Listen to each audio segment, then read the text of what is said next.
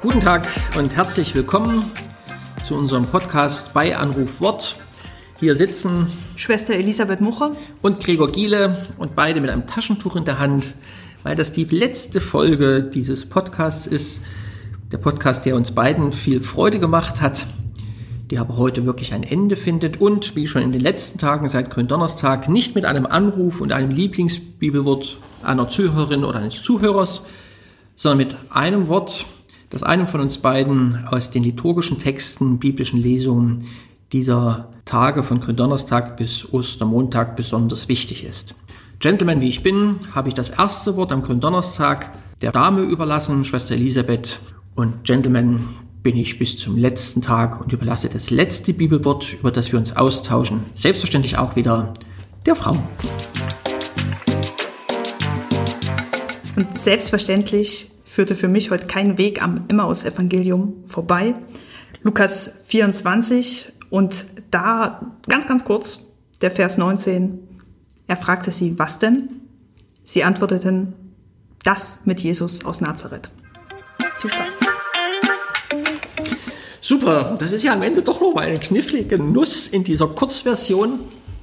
Vorangeht ja, dass die beiden sich austauschen über das, was sie erlebt haben. Gemeint sind die letzten Tage in Jerusalem. Aber das gehört nicht zu der Auswahl dieses Textes. Äh, das ist, glaube ich, spannend. Wenn ich mal gefragt würde, erzählt mal wo, das mit dem Jesus, was würde ich da erzählen als die Hauptfakten, das mit Jesus? Ähm, ehrlich gesagt, ich würde nicht anfangen mit der Auferstehung. Das muss ich jetzt vielleicht als Fehler zugestehen. Ich würde eher mit seinem Wirken anfangen, mit seiner Liebe, mit die grenzenlos ist, mit seinem heilenden Auftreten, mit seiner Vergebung, mit all den Wohltaten, die uns im Evangelium von ihm berichtet werden und würde mich wahrscheinlich sehr behutsam erst gegen Ende an die Auferstehung heranrobben, weil das natürlich bis heute für den menschlichen Geist auch eine Herausforderung ist und eigentlich im Geist nicht zu lösen ist, sondern tief in uns eine Sehnsucht berühren muss, die das bestätigt. Nee, ich würde zuallererst aus dem Leben Jesu vor dem Kreuz und der Auferstehung berichten. Er war eben mächtig in Wort und Tat, wie auch die beiden Emmaus-Jünger es zuallererst anführen. Also wenn du mich fragen würdest, was ich von, mit, von Jesus aus Nazareth berichten würde, ich würde damit starten. Ja, ich gebe den Ball zurück. Ich komme nicht weiter.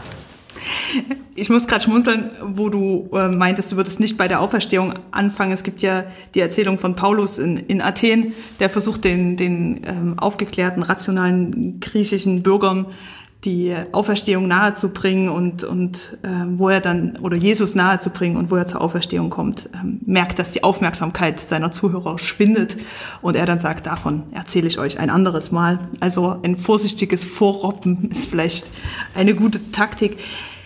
Ich habe die Stelle oder mir ist dieser Satz, das mit Jesus aus Nazareth, äh, ins Auge und Herz gesprungen, weil es so ja so ähm, spontan und irgendwie so ehrlich in diesem Text drinne steht. Natürlich, vorher wird irgendwie was erklärt, hinterher wird etwas erklärt. Es wird von einer Begegnung berichtet und so weiter. Aber da steht dieser Satz drinne. Naja, halt das mit Jesus von Nazareth. Und ich musste einfach dran denken, als ähm, Ordensfrau unter 70 kommt man dann doch ab und zu mal in die Situation, dass man gefragt wird, warum, wieso, ähm, wie kommst du da drauf, was bewegt dich daran? Und ich habe da schon viele verschiedene Arten von Erklärungen und ähm, verschwurbelten Formulierungen und auch ganz echten Erzählungen ausprobiert und angebracht, je nach Gegenüber. Aber tatsächlich ist es mir noch nie in den Sinn gekommen, einfach zu antworten, naja, halt das mit Jesus von Nazareth. Keine Ahnung, ob damit dann der Fragende zufrieden wäre, aber irgendwie habe ich gedacht beim Lesen, Mensch, das wäre eigentlich mal eine coole Antwort, sollte ich mal ausprobieren. Es gibt das berühmte Osterlachen. Ein Osterwitz gehört immer dazu. Nehmen Sie einfach die Aussage von Schwester Elisabeth fürs Osterlachen. Sie ist eine Schwester U70. Ein schöner Gedanke, der mich jetzt begleiten wird. Wir verabschieden uns von Ihnen mit diesem Podcast. Aber das muss nicht zu Ende sein. Nicht wir werden das fortsetzen. Aber wir haben Ihnen vielleicht Lust und Geschmack gemacht, das einmal in der eigenen Familie, im Freundeskreis, nach einem Gottesdienst in einer Gruppe zusammenstehend, einfach miteinander zu versuchen.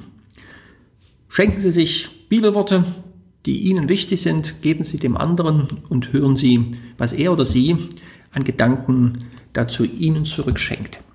Ist ganz einfach, macht Spaß, können Sie auch. Kann ich bestätigen, hat viel Freude gemacht, ich habe viel gelernt und ähm, ja, wir hoffen, dass Sie sich was mitgenommen haben und dass Sie Lust haben, die Bibel aufzuschlagen, einfach mal reinzuschauen. Es steckt fast in jedem Vers ein großer Reichtum.